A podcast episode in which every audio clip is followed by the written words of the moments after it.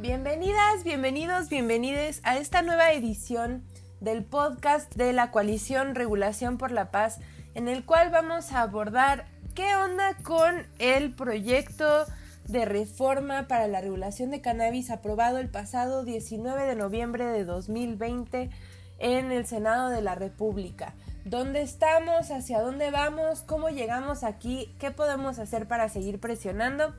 Entre mis compañeros y yo, el día de hoy vamos a platicarles un poco sobre esto. Mi nombre es Amaya Ordorica y yo formo parte de la organización Reverdecer Colectivo. Y a mí me va a tocar un poco hablar sobre cómo es que llegamos aquí. Recordemos que esto es un hecho histórico.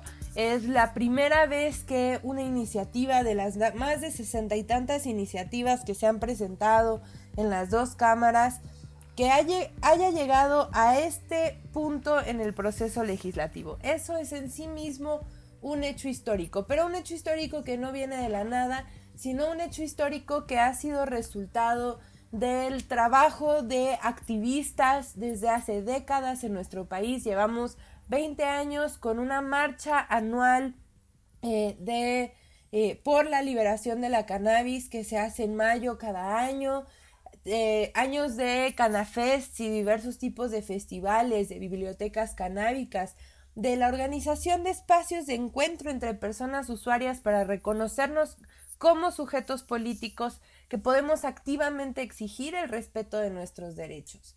También tenemos un eh, resultado de una fuerte estrategia de litigio estratégico, ¿no? Que, que fue implementada dando resultados desde 2015 en adelante con las resoluciones de la Suprema Corte sobre la inconstitucionalidad de la prohibición administrativa de la marihuana que eventualmente devinieron en la jurisprudencia que hoy eh, presiona a las y los legisladores a ponerse a trabajar para regular la cannabis en México. Si bien este proyecto todavía no es todo lo que necesitamos para una regulación por la paz, el haber llegado hasta aquí, hasta este momento, demuestra que el trabajo que hemos hecho como activistas, organizaciones sociales, expertas y expertos, ha rendido frutos, ha modificado el espacio del debate, ha abierto la puerta al reconocimiento de que es necesaria una regulación, aunque todavía estemos disputando los cómo y eso no sea un tema menor, pero eso quiere decir no que ya nos demos por satisfechos, pero que reconozcamos la fuerza política que tenemos cuando nos organizamos, la capacidad de incidir que tenemos y que eso nos propele, nos dé fuerza y nos dé ánimo para seguir exigiendo los puntos que nos faltan para lograr esta regulación con justicia social, con perspectiva de derechos humanos, que efectivamente abone a la construcción de paz en México. Y bueno, voy a dar la palabra a mi compañera Sara, que va a hablar sobre el contenido de este dictamen, entrar a la carnita de esta discusión. Esperamos que este programa sea de su interés y que nos sigan eh, para subsecuentes ediciones del podcast de Regulación por la Paz. Muchas gracias, Amaya, por esa explicación sobre cómo llegamos a este punto. Yo soy Sara Snap del Instituto RIA y también formamos parte de la coalición Regulación por la Paz. Entonces, ¿qué se aprobó en el, en el Senado eh, el 19 de, noviembre? Eh, pues sí existe, se aprobó el autocultivo de seis plantas en casa o ocho si hay dos adultos. Eh, se aprobó asociaciones canábicas de 2 a 20 miembros. También ahora exige que esas asociaciones tienen que ser estar a 500 metros de escuelas, centros culturales, etcétera, etcétera, eh, que no nos gusta porque en realidad entonces tienes que estar súper alejados de cualquier eh, centro urbano. Em, se va a tener que ir ajustando eso. También se aprobó pues, en el mercado regulado cinco tipos de licencias, cultivo, transformación, comercialización, investigación, importación y exportación. Eh, si eres una empresa puedes tener cualquier tipo de eh, de licencias y varias licencias de las mismas. Si vas a comercializar, digamos que si vas a poner dispensarios para uso adulto, solo puedes poner tres en cada entidad estatal, em, pero puedes poner tres en cada estado.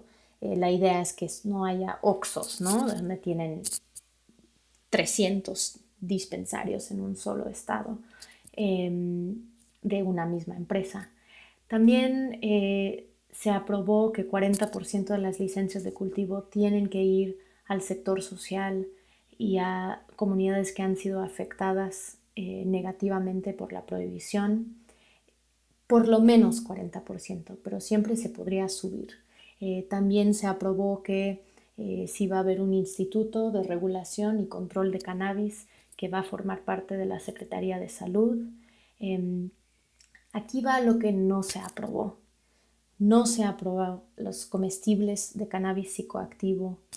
No se aprobó en temas de medicinal, eh, de consumo medicinal o una industria medicinal, sino que eso pasa al reglamento que sigue ahí pendiente. Em, no se puede consumir en la vía pública, eh, no se puede, em, se tiene que intentar, no se puede consumir frente a menores de edad o adultos que no hayan dado su consentimiento. Eh, si hay eh, una figura de la denuncia ciudadana.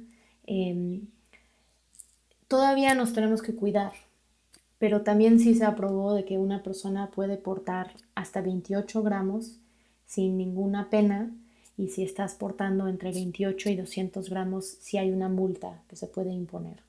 No estamos contentos con algunos de estos cambios. Sabemos que la criminalización puede seguir bajo este régimen y seguiremos exigiendo cambios.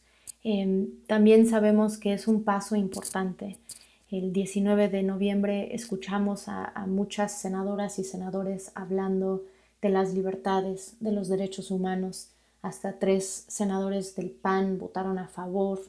Entonces, eh, sí es un cambio de paradigma y creo que nosotros, eh, nosotras como usuarias, eh, personas usuarias, pues vamos a necesitar eh, no pagar esas extorsiones, no caer en mordidas cuando hay un abuso por parte de la autoridad, denunciar esos abusos, documentar casos cuando no sucede como queremos, cuando hay una invasión a la privacidad, cuando intentan quitarnos nuestras plantas, etcétera, etcétera. Em, hay muchos detalles en la ley. Les invito a leer la minuta que está en la página de Regulación por la Paz para que puedan realmente entrar en el tema y entender cómo les puede afectar. Eh, sí hay cosas que cambiaríamos, pero también es un avance. Y es un avance gracias a todas y todos ustedes y, a, la, a, la, coalición Regulación por la Paz y al movimiento canábico mexicano y muchas y muchos activistas que, que, pues crearon este camino para que nosotros ahora podemos caminar hacia la regulación. Y aunque no hubo una descriminalización efectiva como nosotros quisiéramos, sí podemos decir que con un voto de 82 senadores a favor y solo 18 en contra, la regulación y un cambio de paradigma sí ganó en esa votación. Ahora estamos en la Cámara de Diputados y seguiremos haciendo seguimiento a este proceso y ustedes siempre nos pueden seguir en redes para saber cómo vamos. Ahora eh, pues paso la batuta a Mariana Sevilla que nos va a seguir hablando.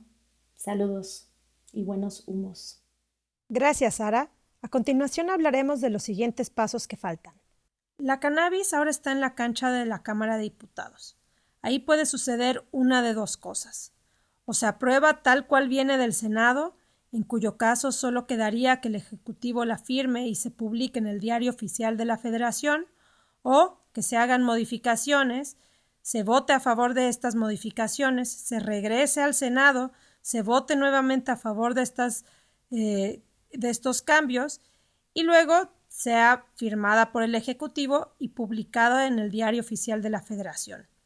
En teoría, el periodo que tienen establecido por la Suprema Corte de Justicia de la Nación es el 15 de diciembre de este año. Desde Regulación por la Paz continuaremos exigiendo que se respete a las personas usuarias y por ello se elimine el delito de posesión simple de cannabis, asimismo como las restricciones excesivas que existen al cultivo doméstico, impulsando además que se continúe protegiendo a las comunidades vulnerables y promoviendo acciones afirmativas para ellas. En cualquier momento va a pasar esta iniciativa y sin duda aún va a requerir cambios. Por eso es importante que continuemos atentos, conectados y que formemos parte de este debate que es tan importante para nuestro país. Yo soy Mariana Sevilla de México Regula. Le paso los micrófonos a mi compañero José Manuel. Muchas gracias, Mariana. Mi nombre es José Manuel García Vallejo, parte de AMEM, Autocultivo Medicinal en México, una organización de pacientes enfocadas en el tratamiento cannabinoide a través del autocultivo. Y a su vez, formamos parte de la coalición Regulación por la Paz. Como nos han platicado mis compañeros, todavía hay tiempo de hacer las modificaciones al dictamen para cumplir con lo mandatado por la Suprema Corte de la Justicia de la Nación, respetando los derechos de los usuarios, de las comunidades cultivadoras, de los pacientes y de los pequeños emprendedores en esta nueva industria. Solo con un piso parejo para todos se podrá cumplir la hipótesis planteadas durante este extenso proceso a la regulación. Para seguir esto necesitamos de tu ayuda. El debate llega a diputados. Es momento de tuitear a Pilar Ortega Martínez, presidenta de la Comisión de Justicia, en arroba Pilar Ortega y también a Miroslava Sánchez, presidenta de la Comisión de Salud en arroba Miroslava-SG. Tagueanos también a nosotros, Regulación por la Paz, y no olvides usar el hashtag Cannabis con Justicia Social. También puedes entrar a nuestra página www.regulacionporlapaz.com diagonal presiona para enviar un correo a los 500 diputados exigiendo que se modifique el dictamen considerado nuestros comentarios. Tenemos de aquí hasta el 15 de diciembre como fecha límite que vence el plazo y además es el término del periodo legislativo. Recuerda, son solo dos semanas. Mantente al día de lo que está sucediendo en este proceso por medio de las redes sociales de Regulación por la Paz, ya sea en el Twitter, Facebook, Instagram y nuestro sitio web. Vamos por una regulación a la altura de México. Queremos cannabis con justicia social.